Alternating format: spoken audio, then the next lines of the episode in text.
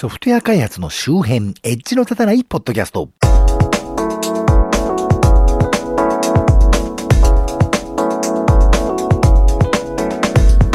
前にテレビの録画サーバーの話をしましたけど、まあ普段テレビ見ない私がね、そのサーバーを使っていろいろ番組を探してたら、久々に面白い番組見つけたなと思ってたんですけど、その番組あっという間に打ち切りになっちゃいまして、静岡の方言でいうところのしょんないことになってしまったなと思っている町田です。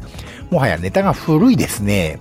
さて、今回は最近しばらく収録できなかった頃にやろうとしていたネタの棚卸しでして、春分の日の頃にね、お彼岸ということでやりたかったんですけどね、本当は。私はお化けの話が好きでして、この番組でもどんどん取り上げたいんだけど、あんまり機会がないんですけどね。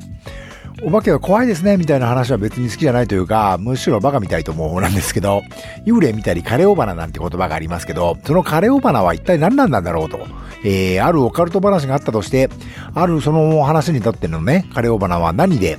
なんでそのカレオバナがお化けになれちゃったのかとかね。あと、そのお化けの話そのものの面白さとか、そっちの方に興味があるわけです。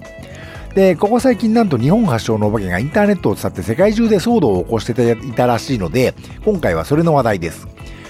子供が携帯電話とか、あの、親の知らないところで連絡手段を持つようになった頃から存在している都市伝説だと確か記憶しているんですけど、子供の携帯に知らない人から電話がかかってくる、またはメールが来ると。で、これはゲームで、こんなことをするとクリアだみたいなね、クリア条件が提示されてくるらしいんですね、電話とかメールで。で、最初は簡単な課題なんで、なんか面白そうということでね、思って始めてしまうわけです。だんだんその、あの、指令の難易度が上がってきて、一生懸命クリアしていくうちに、最後は人を殺せとか自殺しろとか、そういう指令が下って、で、最後ついにそういうことを実行してしまうらしいというね、都市伝説なんです、これ。えー、主にアメリカで以前からあったと記憶しています。で、それがインターネットを舞台に移して爆発的拡散をしたのが今回の騒動でして、発端はエルサゲートというやつだと思います。いわゆる YouTuber というかね、あの YouTube に動画をアップロードして、その動画に YouTube 側が自動挿入する広告によって収入を得る人たちが出てきたのは皆さんご存知の通りですが、で、日本であんまりそういうこと話は聞かないけど、あの、一番視聴者数というか視聴数を増やしやすいのは子供向けの動画だと。で、日本もそうなんですけど、まあ、世界各地で子供がね、YouTube べったりになってしまうなんて話がありますんで、なので、そういう子供が見たり拡散したくなるような刺激的な動画を流すのが効率がいいなんていうね、話があったようなんですな。で、もちろん YouTube 運営も対策してないわけじゃなくて、そういう子供向けにね、反応激しい動画を見せるのはどうかということになりまして、YouTube Kids というですね、あの子供向けのスマホアプリとか、ウェブでもメニュー画面を作って、そこには子供に見せたくないような刺激の強い動画はね、流れないようにするから、親御さんは子供に YouTube 見せるときはそっちからやってくれっていうね、風にしてたみたいなんですね。ところが今度はディズニーキャラクターとかのね、実に害がなさそうな子供向け向けの動画に見えるんだけど、その途中とかに残酷なシーンとかね、エロいシーンとかを混ぜ込んで、運営をカモフラージュして子供に見せるような動画がたくさん出てきたと。で、YouTube 運営が機械的なアルゴリズムでより分けてても、それでは弾ききれないようなね、巧妙な動画が増えてきたらしいんですね。それがまあ当時大ヒットしてたアナと雪の女王の動画でやられることが多かったんですね。で、まあね、あの、まさか雪だるまのオラフがあんなことになるなんてねっていうのは全然関係ない話ですけど、そういうわけで、アナの雪、アナと雪の女王のメイン登場人物であるエルサの名前から、エルサゲートと呼ばれて社会問題になっていたんですね。で、このエルサゲートとさっきの都市伝説が合体しちゃったというより、誰かが意図的に合体させたと思うんですけど、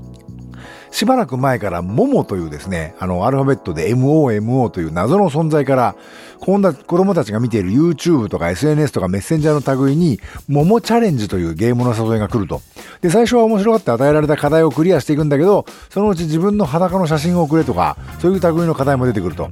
で、最初は、あの、敷居の低い課題から始まっていたので、いつの間にかそういう無茶な課題へのね、抵抗感も薄れてくると。で、ついにはそういう、送っちゃってそういう写真をね。で、その送っちゃった写真をばらまた、ばらまかれたくなければ、という感じでね、かなり無理な課題を強制されるようになって、最後は自殺にまで、自殺にまで追い込まれると。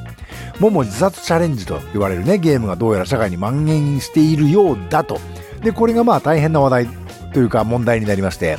ポイントは、その指令を送ってくる謎の存在にモモという名前が与えられたことですね。そしてさらに、これはどうやら誰か YouTuber がこの現象を紹介するときに、これがそのモモだっていう映像を作ったみたいなんですけど、まあ、つまりそのモモの姿が紹介されたことなんですね。ぼんやりした都市伝説に名前と姿が与ええられてしまったわけです。その桃の姿というのが日本のリンクファクトリーという会社の代表の方である愛想圭介さんという方が作った日本の妖怪産めの立体造形物だったそうなんですけどねここがお化け好きとしては大変面白いところなんです産めというのはね、あの、京極夏彦さんの小説で、まあ、初代ウルトラマンから SM 映画まで幅広い作品を撮られた実相寺明夫監督によって映画化もされた産めの夏という物語で詳細に語られていますけれども、江戸時代の絵師鳥山石燕による妖怪画集で紹介されている妖怪なんですけどね、えー、それはどうやらあの産後の日立ちが悪くて死んでしまった女性お母さんとその子供が化けて出たものらしいと。子供を抱いて着物の下半身は血が滲んでいる女性がね自分の子供を抱いてほしいと言ってくるという妖怪です。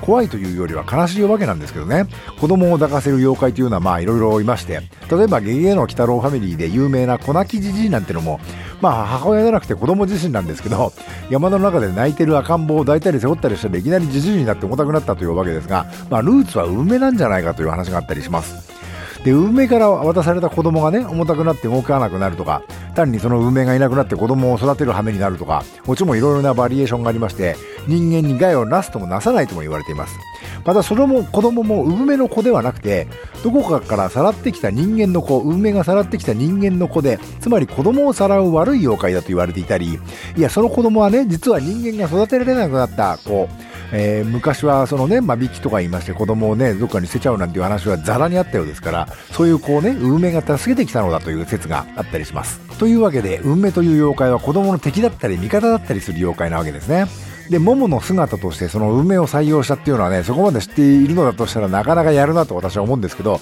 まあ実際のところはわかりませんけどね。で、作者の、その造形物の作者の愛想さんも、どうやらお子さんが小さくて夜泣きとか大変だった時に思わず作った作品で、逆光の鳥のようなものというようなことをね、Facebook でおっしゃっていたようです。というわけで、いろいろなものが勝手にくっついて作られたお話なんですね、これは。ポイントなのはもともと、あのー、もやっとした都市伝説だったものに名前が付けられて、それに姿が付けられたことでね、それは妖怪になるということなんですね。つまりアメリカはじめ世界各国でこの現象が実際に起きている事件だと思われてしまったんですね。いわゆる今時に言うならフェイクニュースってやつですね。それでいろんな団体が注意喚起を発布したり、子供の、ね、ネットやスマホの利用を制限しようという動きがかなりあったりしたようです。でも、所詮はフェイクニュースですよね。実際この桃自殺チャレンジというのをやって自殺した子供というのは一人も確認できなかったし、桃自殺チャレンジというそのものが実在を確認できなかったわけです。梅人形の作者の愛想さんも、もうこのあの人形は捨てたから、桃はもう死んだから、子供たち安心してという声明を出さざるを得ないほど、世界各国からなんであんなものを作ったんだという非難のメールが殺到したということなんだそうですけどね。で、さらに面白いのが、アメリカのテレビ番組サタデーナイトライブというね、あのブルース・ブラザーズとかエディ・マーフィーとかを輩出した伝説の番組ですが、そこでこのモモがフライドチキンのチェーンのね、マスコットになったというコントが放送されたんだそうです。ウブメってのはコカクチョウと書きましてね、鳥でもあるんですけどね。ねなので、アイゾさんの造形物も逆のコウの鳥なんて言いましたけど、顔は人間の女性のようで、でも口はちょっと前にとんがり気味でね、小さい胴体にはすぐ足と羽が生えている鳥の姿になっています。なわけで、鳥のももちゃんがフライドチキンのマスコットになって、店頭でもね、看板娘のごとく働いているというギャグなんですけど、不気味な噂に名前がついて、姿形ができると妖怪になってものすごい勢いで情報が伝播していくわけです。ところが名前と姿形ができると、今度はそれがキャラクターになるわけですね。ピカチュウとかジバニャンみたいなもんです。そしてそのキャラクターの愉快なお話が作られることによって、不気味な噂自体が、あの、不気味ではなくなって、恐怖の対象ではなくなっていくという、そういう浄化されていってしまうんですね。これぞ、まさに正しいお化けの成長過程だと思いましてね。昔ならその成長に何年も下手すりゃ100年規模でかかったかもしれないわけですよね、そういう妖怪探偵。でもインターネットによって、あの、情報の電波が速くなることで、ほんの数ヶ月でそれが成就してしまったというね、これは面白いなと私は思いましたね。ただこの問題完全解決したわけではなくて、あのー、先日インドで PUBG というゲームをプレイした若者が16人も逮捕されたというニュースがありまして、PUBG というのは一人一人